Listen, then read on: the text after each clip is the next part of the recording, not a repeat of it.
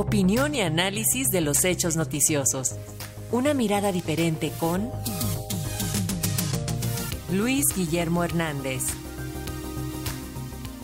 Y esta mañana el periodista y analista político Luis Guillermo Hernández nos habla sobre esta presencia del, en el Senado del Gabinete de Seguridad encabezado, como decíamos, por Rosa Isela Rodríguez, pero que, acompaña, que fue acompañada por el secretario de la Defensa, Luis Crescencio, y el de Marina, Rafael Ojeda. ¿Cómo estás, Luis Guillermo? Bienvenido, te escuchamos.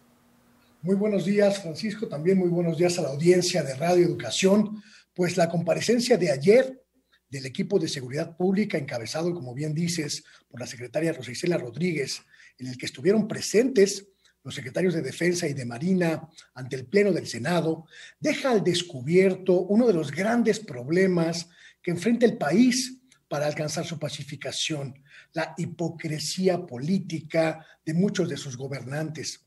En un debate ríspido, fuerte, diríase con pocos precedentes en el legislativo federal, la principal responsable de la seguridad interior del país respondió preguntas, atajó cuestionamientos y aún pudo revelar detalles significativos de lo que ha sido una doble lucha del gobierno para lograr pacificar a nuestro país. Por un lado, luchar contra las fuerzas del crimen organizado que se apoderaron de amplias zonas del territorio mexicano y por el otro, luchar contra las resistencias de grupos políticos que han hecho de la inseguridad, de la muerte y de la descomposición social su estrategia de posicionamiento político.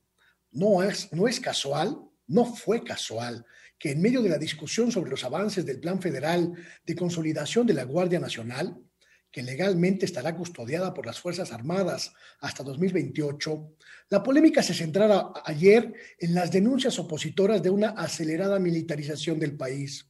Ese ha sido un argumento central de los partidos a lo largo de este sexenio. Lo significativo, lo inusual, ha sido la contundente respuesta que dio ayer la secretaria Rosa Isela Rodríguez.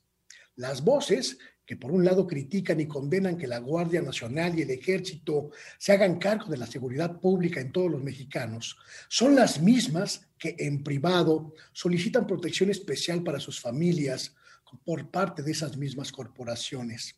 Hipocresía sin fin, como calificó la propia funcionaria federal, hipocresía que impacta negativamente en el proceso nacional que debe ser acompañado por todos los órdenes de gobierno y por todas las instituciones del Estado mexicano.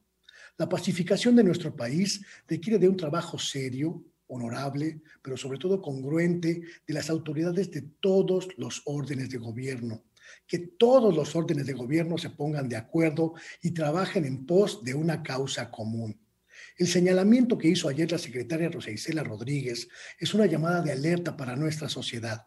A nadie le conviene que algunos gobernantes, legisladores, eh, eh, políticos partidistas politicen una de las problemáticas más complejas y peligrosas que padece el país, la politiquería y el golpeteo solo apoyan, solo abonan y solo favorecen a las fuerzas del crimen y a la delincuencia.